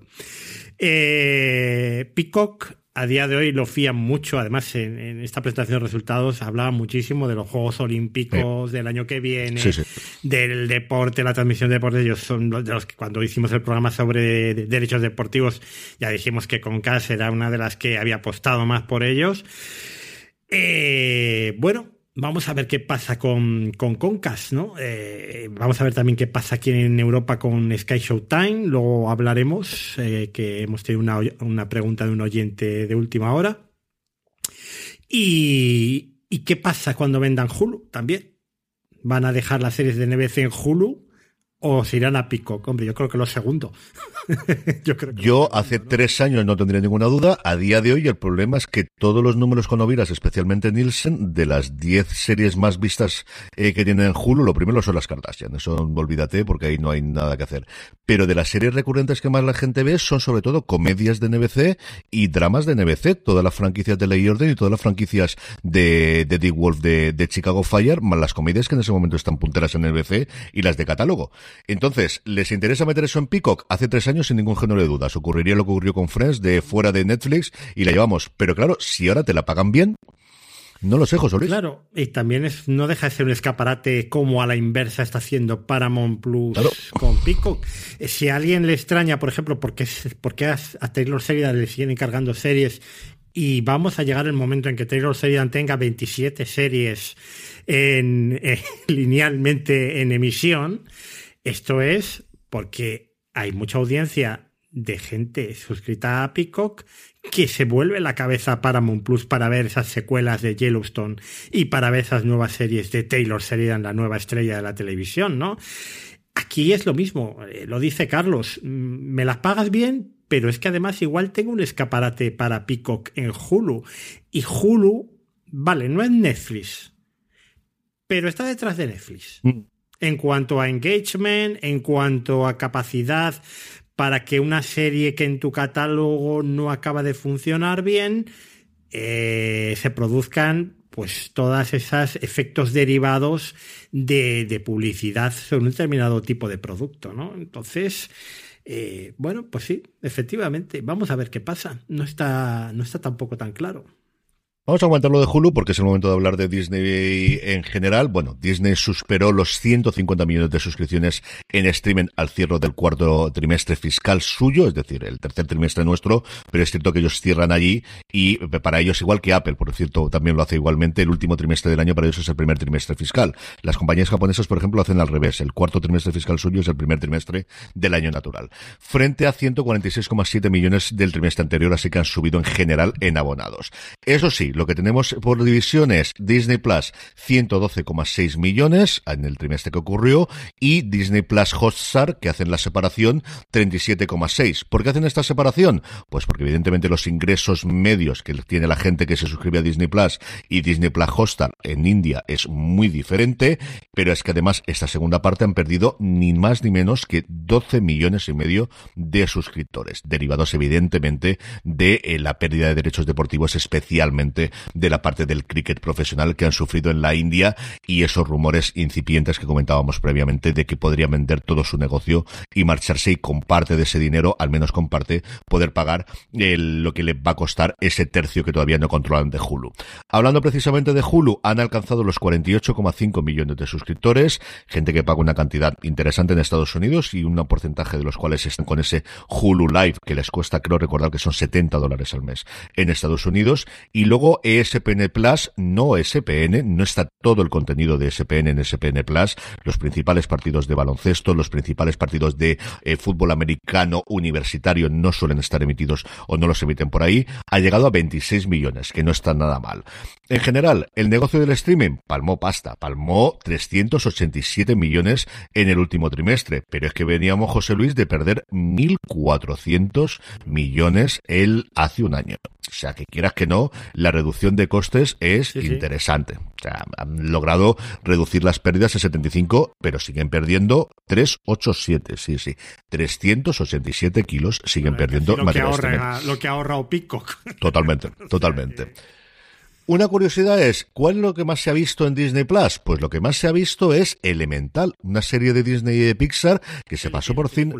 La película, sí, sí, la película, perdón. He dicho series porque se me dio a la cabeza. La película que pasó sin cierta pena ni gloria por cines, algo muy similar ocurrió en su momento con Encanto, pero que ha tenido una segunda vida y que realmente se ha hecho tremendamente conocida cuando ha pasado a streaming. Junto con ellos, la cuarta, el cuarto, el tercer volumen de Guardianes de la Galaxia y luego La Sirenita, otra que también no hizo mala taquilla, pero desde luego no fue lo que hizo en su momento la adaptación de imagen real del Rey León o La Bella y la Bestia y que posteriormente ha funcionado, al menos a nivel de visionados, muy bien en Disney Plus en la presentación también de resultados, el director financiero interino, porque han fichado uno nuevo, que viene además de PepsiCo, que tiene 10 años menos de Iger, y ya están empezando los rumores a que podría ser su sucesor, Kevin Lansbury dijo que Disney proyecta que el gasto en contenido para el 2024, para el año que viene, va a ser de 25 mil millones de dólares, que son 2 mil millones menos que en el 2023, que a su vez era 3 mil millones menos que el anterior, es decir, que van a pasar de 30 mil millones hace dos años a 25 mil millones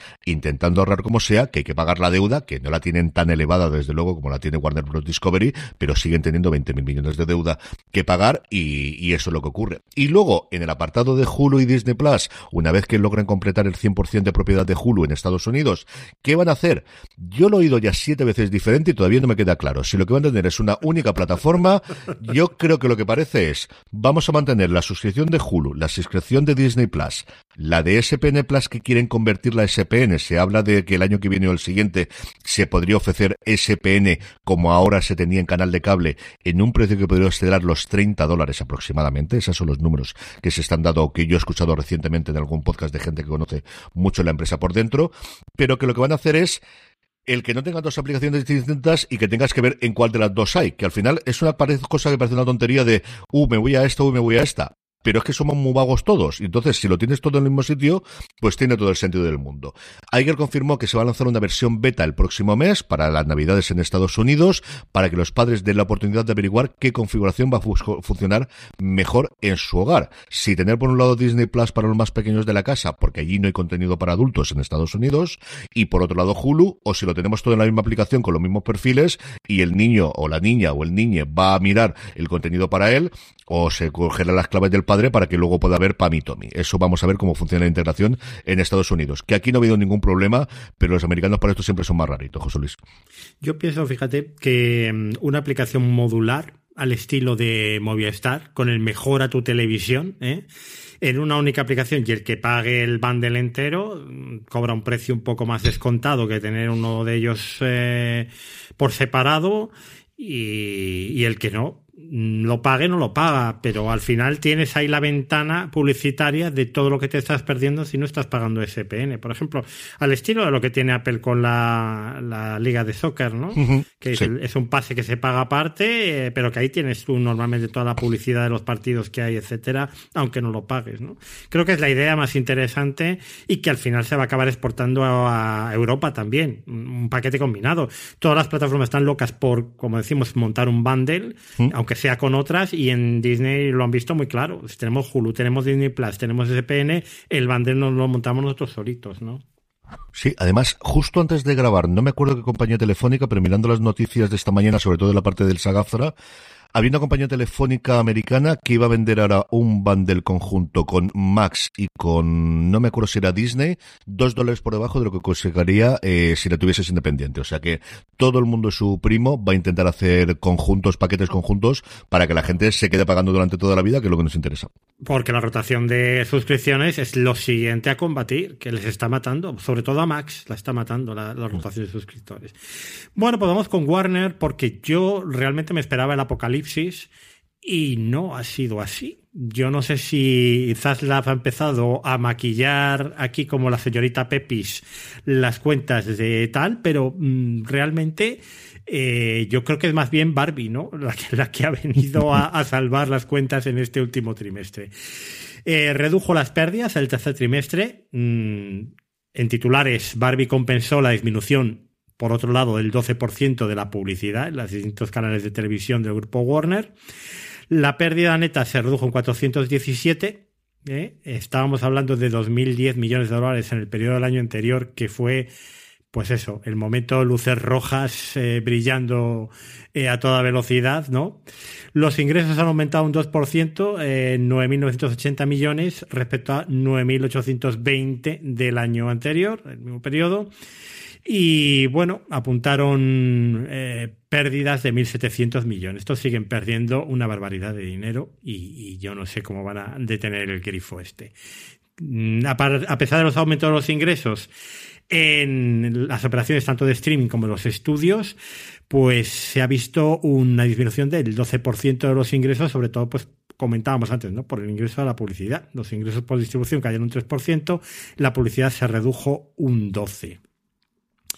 Bueno, el mercado se está volviendo cada vez más complicado eh, y eso lo hemos estado hablando. El dinero que antes iba al cable, pues ahora está Netflix, ahora está Disney, son más atractivas y, y bueno, pues vamos a ver cómo uh, se va, digamos, porque al final tampoco aumenta tanto ese gasto publicitario, se va recolocando en distintos sitios.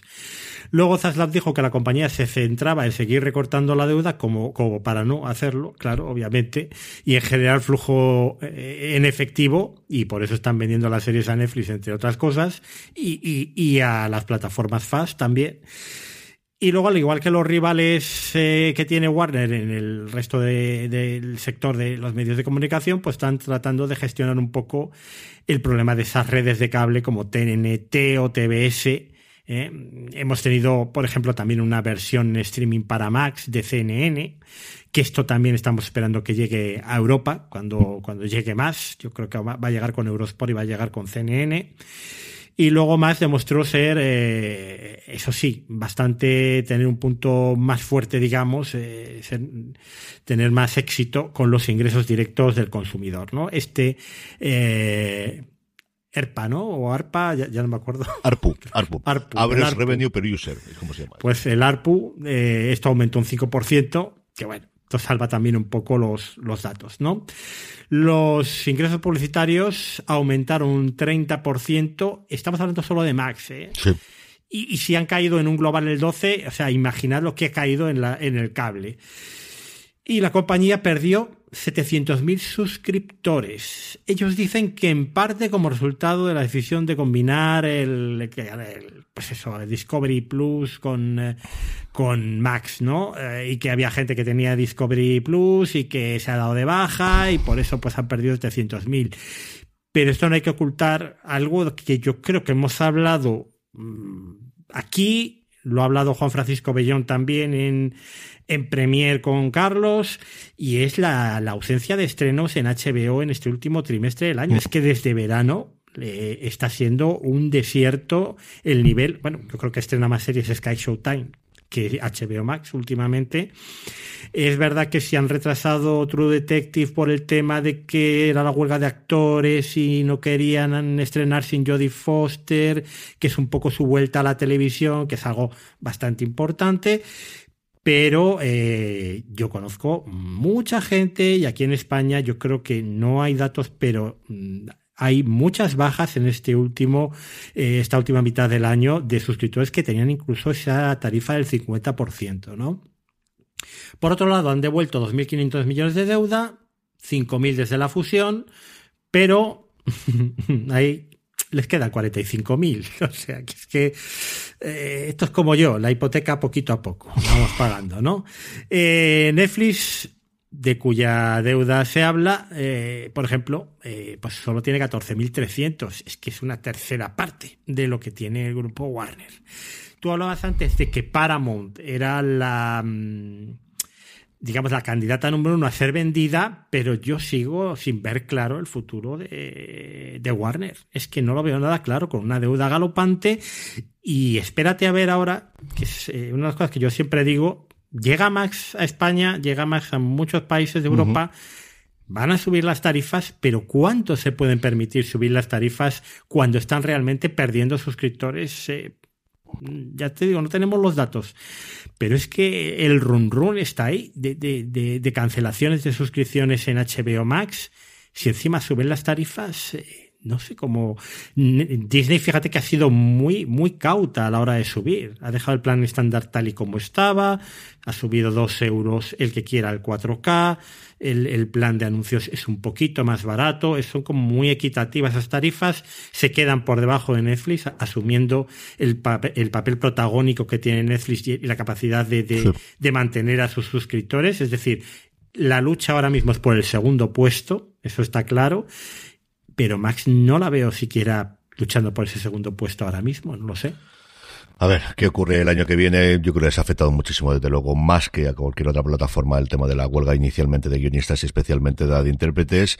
Los números de HBO Max, mientras sigan teniendo esa posibilidad de reducir eh, la carga de vídeo de la fusión, la carga de impuestos, siempre están un poco complicados. Porque al final ellos se han cargado de 1.700 millones de ajustes contables para pagar, o mejor dicho, para recortar esa parte por los impuestos, y esa parte siempre va a ser complicada de ver cómo, cómo hacerla. De hecho, saltaba la noticia que volvían a cabrear en Hollywood de que una película que había costado en torno a 80 millones de dólares con John Cena habían decidido no estrenarse, estrenarla porque con eso se ahorraban 30 millones en impuestos eh, que podían meter. Eh, igual que ocurrió en su momento con Batgirl, que ya vimos todo el follón. Yo creo que nos falta uno o dos años cuando ya esté Max consolidado internacionalmente. El bajón de publicidad sí es muy problemático para ellos. Ya no tienen cadena en abierto en Estados Unidos porque vendieron su participación que tenían CW. Es cierto que TNT viene muy marcada especialmente por el tema de la eh, del fútbol, eh, del programa del baloncesto que acaba de comenzar ahora la, la liga. Ellos tienen prácticamente partidos todos los santos días, pero hasta que hasta que nos llegue eso, José Luis, eh, yo creo que hasta el año que viene no veremos si hay están devolviendo eh, la, la, deuda a un ritmo mucho más acelerado de lo que todo el mundo permitía, pensaba, porque se las come. Es que al final los intereses que están generando ya no es el que pediste, es que esa deuda se tiene que volver a renegociar y la está renegociando, pues lo que todos sabemos si tenemos alrededor de los que tenemos hipotecas, de los tipos de interés que como estaban antes a como están en cuatro años, y es que en Estados Unidos la subida todavía ha sido superior a que en Europa. Es decir, es que se los come por los pies porque todos los beneficios se te va solamente en pagar los intereses de la deuda y por eso están intentando devolverla como sea lo más rápidamente posible. Y terminamos con Sony. Sony que siempre gana. Una Sony Pictures Entertainment que vio un aumento de un 1% de las ganancias para el trimestre fiscal de este 30 de septiembre. Un total de 204 millones de dólares de ingresos con unos beneficios de un 70, perdón, un 204 millones. Por lo tanto, de ingresos operativos, que son los beneficios, un 77% más altos que en el año anterior, en el 2023. Las ganancias se vienen impulsadas por un aumento de las ventas, que viene un aumento del 13,4% en comparación con el segundo trimestre del 22 2.767 millones de dólares, que no está mal por los tiempos que corre. Ya te digo. Por otro lado, ingresos más bajos de la televisión en las licencias de servicios de transmisión digital, dado que el trimestre comparable del año pasado se benefició de varias películas de la franquicia, y es que Sony viene muy muy marcada cuando tiene éxitos en la franquicia, y hemos tenido unas cuantas en los últimos tiempos. ¿Qué es lo que le ha funcionado bien estrenado en cines en el último trimestre? Insidious de Red Door, que hizo 188 millones de dólares en el mundo, The Equalizer 3, que al final cuando se juntan Facua y se junta eh, Denzel Washington a hacer películas, pues recaudan 157 millones nivel de todo el mundo. Gran Turismo, basado en una historia real, de la, por la que nadie había dado un duro y ha recaudado 114 millones de dólares. Y luego Dan Money, que solo ha recaudado 6 millones, pero yo creo que deben de tener una gran vida secundaria. Es la vida basada en el fenómeno de GameStop, de la subida, sobre todo por eh, gente que había dentro de Reddit, que, que ha habido. Eh, que hizo que subiese la acción. Yo creo que es una película que se va a ver muchísimo en streaming. Es cierto que mm, costó bastante más que esto, y quizás es el gran fracaso que ha tenido de taquilla en los últimos tiempos, pero, pero yo creo que fuera lo va a funcionar muy, muy bien, José Luis. Yo pienso que esta es una solución para alguno de estos grupos que en un momento dado digan, mira, mm, vendemos parte del negocio de streaming o el negocio de streaming completo y nos ponemos a hacer lo que hace Sony, a vender el contenido directamente con nuestros estudios de televisión, nuestros estudios de cine. Creo que eso es lo que va a hacer Lionsgate, que va a seguir haciendo películas con los estudios de cine y Star se lo va a quitar de en medio. Y fíjate lo que te digo, ¿eh? y suena un poco salvaje. Yo no descartaría que Warner, dentro de cuatro o cinco años, como esa deuda siga sin pagarse y siga en el nivel que esté, eh, haga algo parecido. Y es que tiene unos estudios que han funcionado muy bien siempre. O sea, HBO era el rara avis, es decir, los canales de cable funcionaban bien, pero es que su estudio de televisión ha producido de los grandes éxitos, especialmente en materia de comedias en los últimos tiempos. Pero como todo el mundo quería tener su plataforma de streaming, pues ahora el, problema es cómo cierras eso y cómo le pegas fuego. Es decir, a día de hoy, yo creo que todo el mundo tomaría la partida World Sony. Vamos a ver, vamos a ver, pero desde luego son eh, tiempos interesantísimos para ver cómo va a evolucionar todo esto en el 2024. José Luis, tenemos preguntas de los oyentes eh, y podemos comentar alguna de las cosas. J. nos pregunta sobre nuestra opinión sobre las altas subidas en las plataformas. Dice que está muy contento con que Canal Plus haya renacido como Movistar Plus porque él en su momento no tuvo el Plus. Y luego nos da las felicitaciones, nos dice que gran programa FDS Over the Top para escucharlo con un vaso de laga, de laga bulín mientras llueve fuera. La verdad es que mira, así tiene entretenimiento mientras topa un licor como tiene que ser. Subida de la plataforma, José Luis, aquí no es opiniones, que tienes un artículo extensísimo sobre el tema, así que... Bueno, pues es que esto es lo que venimos contando, ¿no? Subida de las plataformas por encima del IPC, la mayor parte de ellas. Creo que HBO Más es la única que se ajustaba ligeramente un 25% cuando el IPC ha subido en estos ocho años un 21%. Eh, pero es que hay que pagar las facturas, es que lo estamos diciendo. Es que no les llega. Es que eh, con los intereses, con las deudas que tienen, es lo que hay, ¿no? Y al final lo paga todo el suscriptor. Esto es como cuando había algún problema con Telefónica, ya sabíamos al final quién iba a pagar, cuando el gobierno le apretaba las tuercas, quién iba a pagar la factura. Em, no os quejéis y espérate que el acuerdo con los actores nos lo acabemos pagando también los suscriptores, ¿eh? ese aumento de, de residuals, etcétera. Es lo que hay. En cuanto a lo de Movistar Plus, pues sí, está todo el mundo que lo tiene bastante contento. Creo que ha sido un gran acierto. Creo que sí que puede plantar cara aquí en España, ¿eh? porque es una apuesta nacional, a Netflix como segunda gran alternativa de plataforma, eh, digamos, la que nadie se da de baja. Y de hecho, mm, yo conozco gente que ha dejado de pagar Netflix y que ha contratado Movistar Plus como plataforma principal, ¿no? Entonces, bueno, pues yo creo que ha sido un movimiento arriesgado en su momento cuando pusieron esos 14 euros de precio, pero luego yo creo que ya también lo dijimos cuando salió, es que este va a ser el estándar, ¿no? Sí, y es una Yo creo que la apuesta que tenían muy claro, lo que te digo, yo a mí me ha fascinado la, la, cantidad de promoción que están haciendo y que ven que camino es ese. Y la subida de precios es que es así, es que al final todo para el volumen de producción de lo que se estaban gastando estaba barato. Estaba barato en un entorno en el que lo que se quería era captar suscriptores como sea, eh, sin eh, de, pensar en más allá el que fuese rentable y eso ha cambiado totalmente en los últimos tres años y necesita rentabilidad media por usuario, como hemos repetido varias veces aquí. Y si se te va gente, pues se te va gente, pero lo compensarás con el, la gente que se te queda. Y al final es hacer números, probabilidad y ver cuánto es lo que funciona. Y, y sí, vamos a tener subidas continuamente en los próximos años. Menos en filming. Espero. Porque Filming sigue con 7.99 al mes y cada vez tiene muchísimo más contenido. Es un Ahí Jaume Ripoll es, es, un mago haciendo, haciendo lo que está haciendo con esa plataforma, imprescindible para mí, por cierto. Bueno, una pregunta de última hora que nos han hecho. Mm, ¿Por qué en algunos países de Europa hay Sky Showtime y en otros hay Paramount? Vamos a tratar de responder esto. Em, Sky Showtime, Sky, es NBC Universal y es Paramount Global.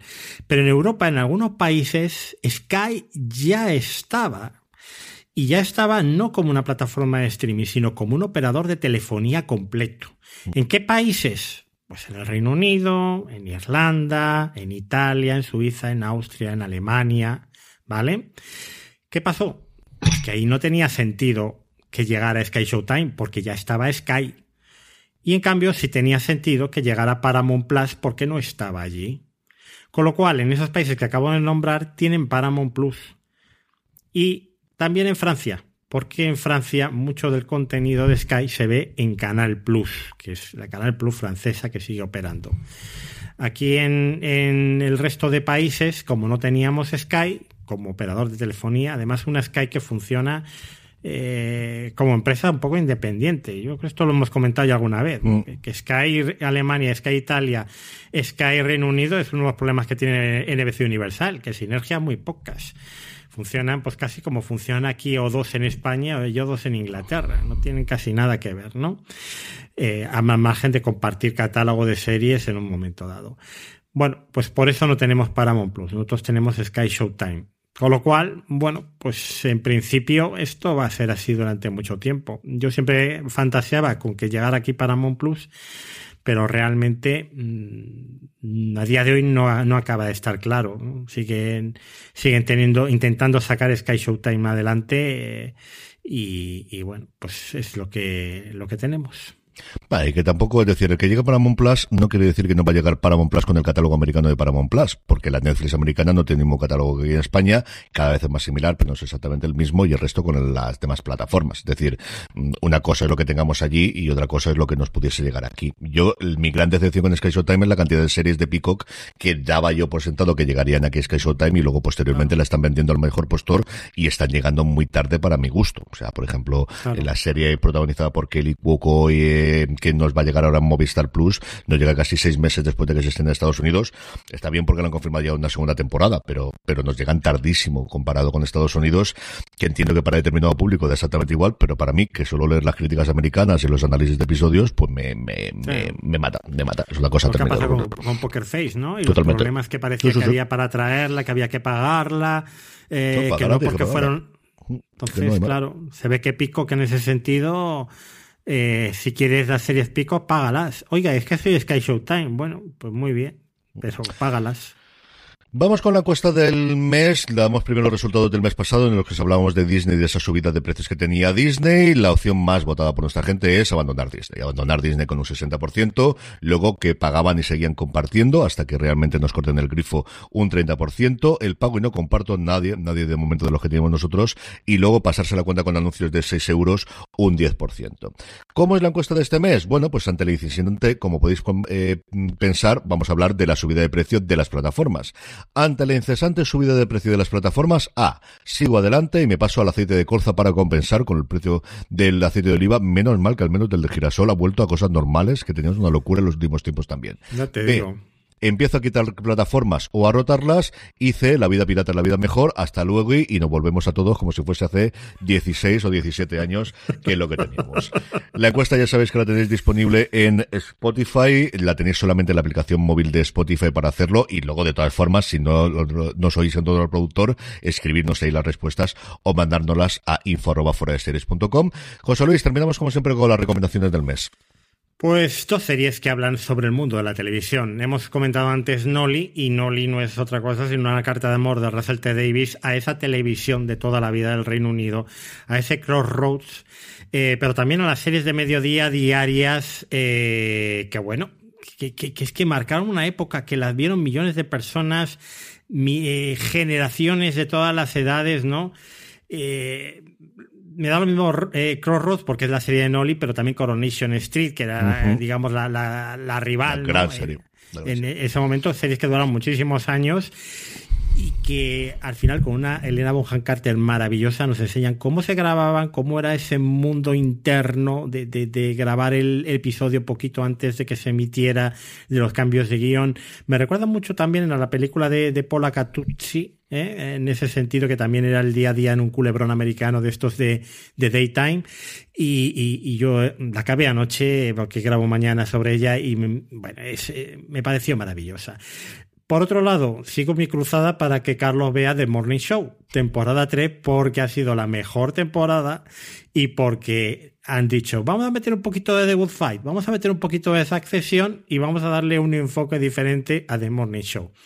Y realmente el duelo interpretativo entre Billy Kudrup y John Hamm es para quitarse el sombrero. Y las idas y venidas de las compras, opciones de compra, de los medios de comunicación, de una tecnológica intentando despiezarla y venderla por trozos. Bueno, a mí yo me ha parecido deliciosa esta temporada y, sinceramente si os gusta el mundo de la televisión es indispensable. Cuanto a artículos, uno de The Hollywood Reporter que a Carlos le va a encantar, que es cuánto se gasta en el jet privado, en vuelos privados o de la empresa, porque aquí nos hace distinción los distintos CEOs de las compañías de medios y de tecnología. Y realmente pues el podio lo encabeza el amigo Zuckerberg, que debe pasarse el día en el avión porque se ha gastado 2.300 millones de dólares, que ya está bien. ¿eh? Y luego los señores de Netflix, tanto Hastings como Zarandos, Red Hastings, un eh, millón de dólares, eh, que son, esto es un, millón o son mil millones, ya, me he perdido. Yo entiendo que un millón, mil millones. Un millón, vale. Entonces son 2,3 millones Zuckerberg, ¿vale? Efectivamente. Ya era mucho, 2.300, ¿eh? claro. Y un millón eh, Hastings. Y 336 mil dólares eh, Tesla 2. Eh, Andy Jassy en Amazon 975.000. En el medio de la tabla está Zaslav con 826.000 y Tim Cook por Apple por 767.000. Luego tenemos eh, ya en la parte más o menos baja eh, Ari Emanuel de Endeavor, eh, 592.000. En Disney, Bob Chapek se gastó 283.000 y Bob Iger 48.000. El CEO de Lionsgate, 218.000. Los señores Jeff Sell y Brian Roberts de Concas están entre los 200.000. Y los más ahorrativos, Murdoch, padre e hijo, solo 188.000 y 114.000 dólares. Así que eh, aquí faltamos nosotros en el fondo de la lista, Carlos, ¿eh?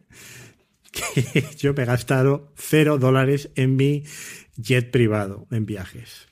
Sí, el artículo cuenta también los costes de, de seguridad, de personal de guardaespaldas seguros por el estilo, y lo más divertido que cuenta con diferencia es lo que cuesta llevar a James Dolan, el dueño del Madison Square Garden, de AMC, ahora de la esfera en Las Vegas, desde su casa en eh, que está a las afueras de, de, Nueva York, que está en su momento en, eh, perdóname, se me ha ido totalmente el este, en Long Island, a trabajar en Manhattan todos los días, 600 mil dólares, 600 mil dólares al año para que el hombre vaya a trabajar y no tenga que hacer colas eh, teniendo que ir en coche.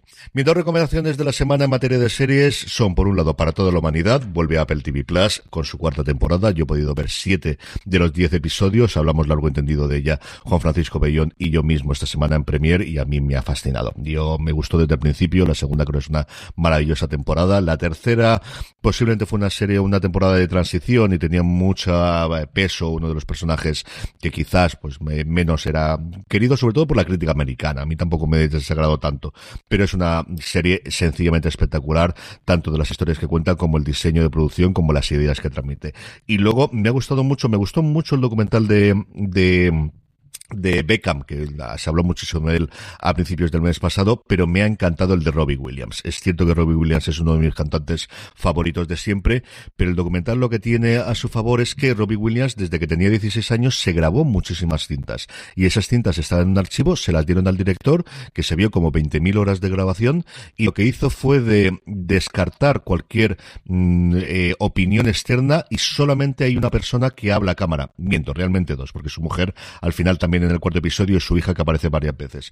Pero la, el funcionamiento del documental es poner a Robbie Williams delante del archivo histórico y que se vea él mismo ver nosotros lo que en ese momento grababa y que él reaccione ahora como un hombre casado con cuatro hijos de 50 años, las cosas que hacía con 16 cuando llega Take That, con 21 cuando se larga de Take That y entra en una espiral de alcohol y de drogas terrorífica, cuando está a punto de que la, el sello discográfico lo tire antes de que salga Angels, que le vuelve a convertir en una estrella internacional, su evolución posterior, todos los eh, altibajos de su carrera profesional y como os digo, el conocer a su mujer y tener una vida, desde luego externamente, muy tranquila. El director se fue un mes para vivir con ellos prácticamente. Se iba, él decía que si llegaban a las nueve de la mañana allí y se iban a las tres de la mañana todos los días prácticamente, porque muchas de las veces lo veían por la noche y a mí me ha encantado lo que hay. Y luego, en materia de artículos, más que artículo, una entrevista. Y hay varias entrevistas que han hecho tanto a Fran Dreichen, la directora del SAGAFTRA, como al su, su negociador principal, que es Duncan Captree Ireland, en los medios americanos. Pero yo recomiendo encarecidamente que escuchéis el podcast de de Town de Matt Belloni que se acaban el día que acabó la huelga. Son media hora de entrevista en el que Capture Ireland, que yo creo que debería haber dormido entre dos y tres horas prácticamente toda la semana o las anteriores, no quiero saber las presiones, llamadas, mails, mensajes que ha tenido que recibir este hombre, pero cuenta de una forma de verdad que yo creo tremendamente clara qué es lo que ellos están buscando con la huelga, qué es lo que querían con la negociación.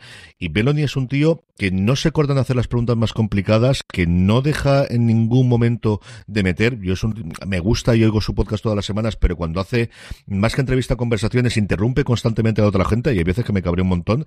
Aquí hay varios momentos que le interrumpe, pero hay momentos en los que le deja a Irán hablar como dos o tres minutos tranquilamente para que lo cuente. Así que un buen resumen sin cifras, porque hay varias de las cifras que os hemos comentado al principio que todavía él no podía dar cuando habló, pero de verdad que vale mucho la pena para que sepáis cuál era la sensación, cuál fue la negociación de eh, la gente que estaba negociando ese acuerdo por la parte del sindicato y luego su experiencia personal y todo eh, que comente cómo ha sido toda su vida con, con esa negociación.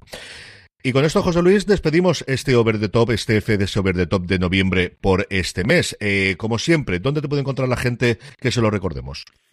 www.overthetop.es, la newsletter completamente gratuita suscribirse para participar también en nuestro concurso patrocinado por la tienda de fuera de series y los podcasts en cualquiera de los podcatchers, aplicaciones, Evox, Spotify, Apple, pues también Over the Top.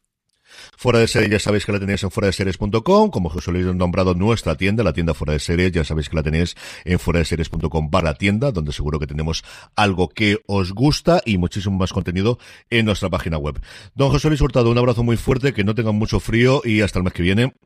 Un abrazo, Carlos. Y a todos vosotros, querida audiencia, muchísimas gracias por escucharnos, gracias por estar ahí como siempre y recordad, tened muchísimo cuidado y fuera.